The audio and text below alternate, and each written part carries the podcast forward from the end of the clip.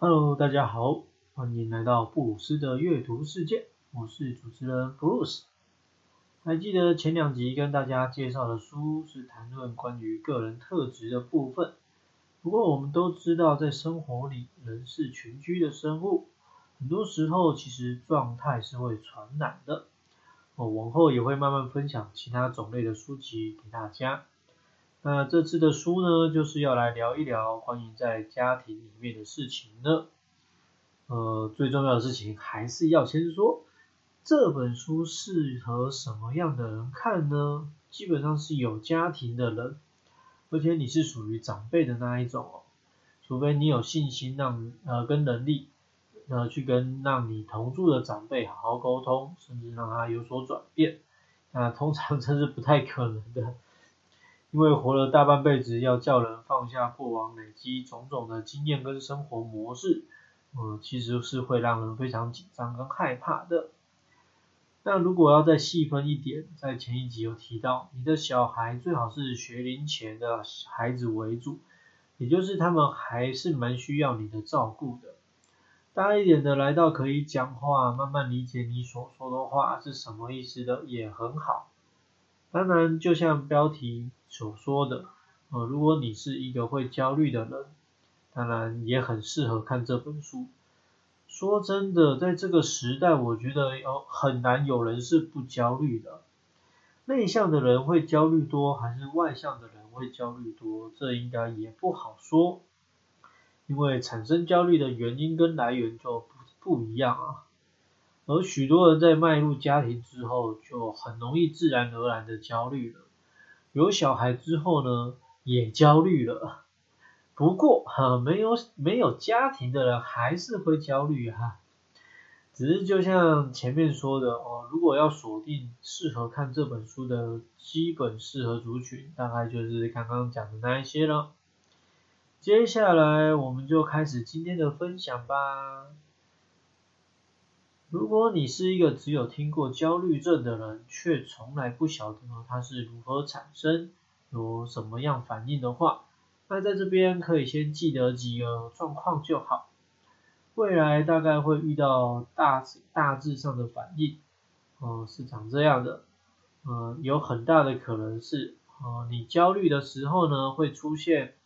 想要战斗，嗯，想要逃跑。脑中一片空白的呆滞了，嗯，整个人感觉崩溃了。通常用比较简单跟常见的两种模式，啊，你会听到的叫战与逃，也就是要么拼个你死我活，或者先离开现场再说。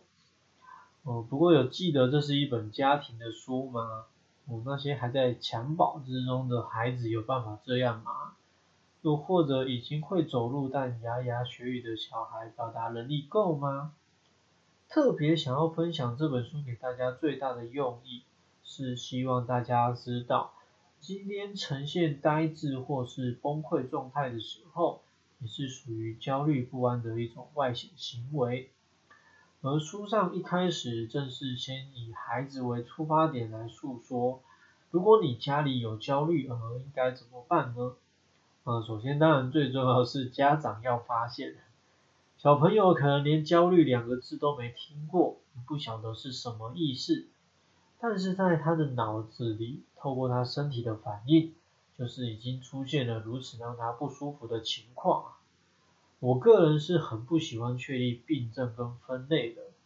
但还是有一些常见的焦虑状况，大家先有点记忆。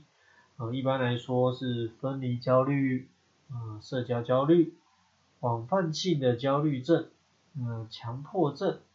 特定事物的焦虑症、恐慌症，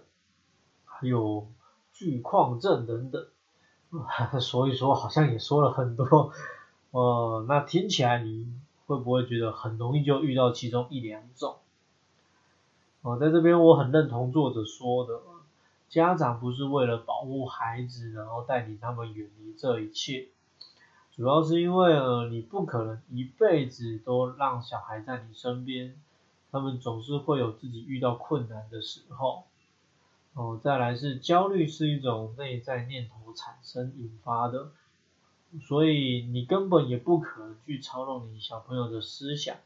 事实上，你连你自己的脑子都没有办法操弄了，怎么可能有余力去操弄别人的呢？哦，如果大家可以决定自己要想什么，不要想什么，哦，我想焦虑症就不会这么广泛了。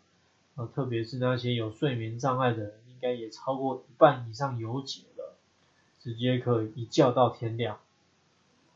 医生要去命名跟确定某一项疾病，往往需要外显行为当做主要依据。这也就是为什么下诊断是不是焦虑症并没有那么容易。所以就个人的立场跟经验来说，在这边邀请大家可以试试看。嗯，当你家中的小朋友出现了跟平常不一样的行为模式，特别是前面提到的四种主要反应，不妨就用此时他在焦虑的状态来思考看看，孩子这时候正在受到什么样的困扰吗？如果他是一个连说话都还不太行的小孩，可以先提升他的安全感，看看，就是那他那些会让他直接转换心情啊，哈哈大笑的方式。而如果他已经是可以好好表达情绪跟思维的孩子，就找个合适的机会跟地方跟他聊一聊自己看到的部分。在这边有一个特别重要的部分是，焦虑症是一个病没有错。但我们的心态并不是要去面对这个病，也不是觉得孩子你生病了好可怜啊，可是人都会有不安的时候，大人有足够的身体能力跟语言表达，但是小朋友没有，所以我们要做的是去引领他们尽可能排除这样的感觉，在书本的后面啊会陆续介绍有哪些方式，但我觉得大人的内心出发点你要先搞清楚才是。特别是我们不是用专业人员或是大人过往的经验来教育你，而是要陪伴你，协助你一起走过这个不舒服的状态。那在要谈论下一个主题前啊，作者有提到了一个曾在 TED 演讲的比喻，叫做逃离面团。它指的是焦虑症就很像是在面团上走路，不好走。然后会让人家精疲力尽，而且一旦停下来就会深深的陷下去。嗯，这也是为什么要跟大家谈论焦虑这件事情，并且会在后面分享如何不要让自己陷入面团面呃面团的方法。那么我们已经讲了关于焦虑症的模样有哪些，接下来就要谈一下焦虑症泛滥的成因为何。嗯，当然我们不见得可以知道每一个焦虑的来由，不过在这个时代有一个最大的成因，我觉得这个状况绝对值得大家好好思索跟面对，那就是手机跟网络的到来。嗯，世界上最公平的事就是每个人每天都一样拥有二十四小时，不过有些人就是选择在手机上的时间，在网络使用的时间。哦，远远多过于其他呃他所需要的。或许这件事情可以给这个人带来很多好处，但也可能会带来很多产生焦虑的坏处。最主要的大概会有两种影响，一种是手机跟网络得到讯息，其实有可能，呃是让你感到沮丧、害怕或是困惑。当你得到这样的感觉的时候，你有可能其实已经在感到焦虑了。第二个是使用手机跟网络的时间，嗯，意味着其实你就失去了在现实生活中可以直接参与活动的机会。很多活动像是跟朋友聚会啊、户外活动，或者是各式各样的活呃运动类型，其实都有助于心理健康。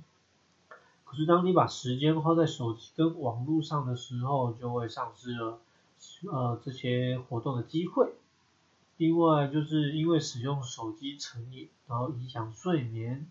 手机的蓝光造成身体激素的分泌混乱，搞不清楚现实跟网络的社交状况还有需求。这些如果要再谈就太多，之后有机会会再另外跟大家聊一聊。但有一项我特别想要分享的，就是不要让小孩太早接触新闻，如果真的要接触的话，我觉得可以先由大人先筛选过，选择比较好的新闻，然后去跟孩子们分享讨论。这世界上还是有值得期待跟令人欢天喜地的事情，那些会让人徒增烦恼的事情，就先能免则免吧。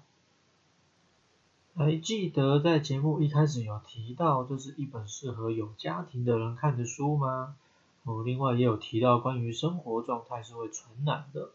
所以如果你家里的小朋友是很容易感到焦虑的孩子，那么其实有可能另外一个最大的成因是因为来自于家长本身就很容易焦虑，而让生活在同一个空间，每天看着自己生命中的榜样。不知不觉就习得了焦虑的这个模样。所以为什么要跟大家分享这本书的另外一个原因是，先别管小孩有多焦虑，你自己是不是本身就很容易焦虑呢？哦，如果是的话，那么接下来内容在分享给小孩操作之前，自己也可以先尝试练习看看哦。首先是制止自己过度烦恼哦。我们确实是无法阻止烦恼的产生啊，想法的产生。但是面对不合理的想法产生时，其实我们是可以针对这样的念头来问自己看看，这样的烦恼跟念头是可以解决问题的吗？呃，不行的话，烦恼有什么用呢？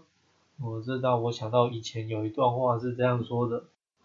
花钱解决的问题都不是问题。至于花大钱也解决不了的问题，那也轮不到我自己 啊。所以，如果烦恼不能解决问题的话，那还不如把心思放在可以找寻可以解决问题的方法。这件事情听起来会很难操作吗？哦，如果我们今天告诉别人的话，应该是很容易的。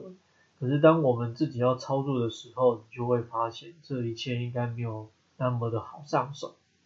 因为令人焦虑的念头还是会不断的涌现出来，因此自己有操作过的话，并且透过不断的练习，经历了整个过程，这时候要来跟孩子分享，并且邀请他们一起尝试做看看的时候，你才更能理解他们所遇到的困境。第二个可以操作的原则是转移注意力。哦，这个肯定应该也很常听到别人分享。当进入某个状况出不来的时候，不妨去做其他事情看看。在这边一样的，想要邀请大家自己要实际操作哦。哦，你一样也会发现这当中操作的难处。很多时候，人们总是无法理解那些遭受心理疾病的人为什么会有这样的想法嘛？不过就是转念嘛，啊，不要想太多就好啦。不能说大家讲的不对，可是当我们自己深陷在其中无法自拔的时候，要做到这些听起来好像很一般的事情，真的没有那么容易。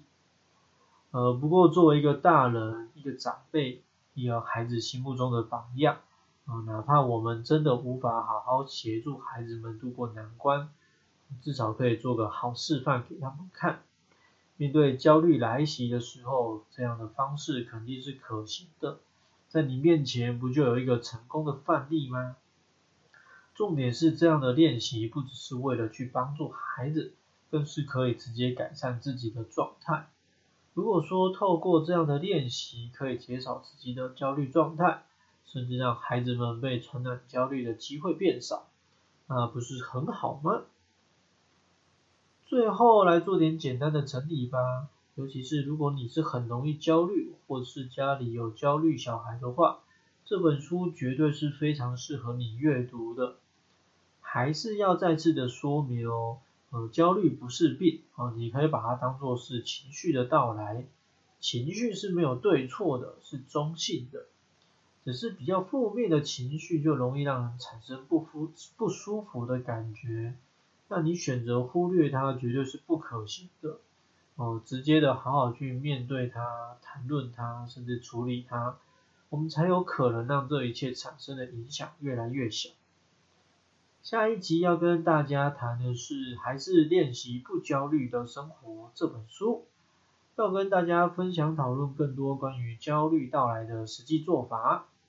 我是 Bruce。针对今天的内容，如果你有任何想说的话，欢迎留言或是私讯给我。下次见。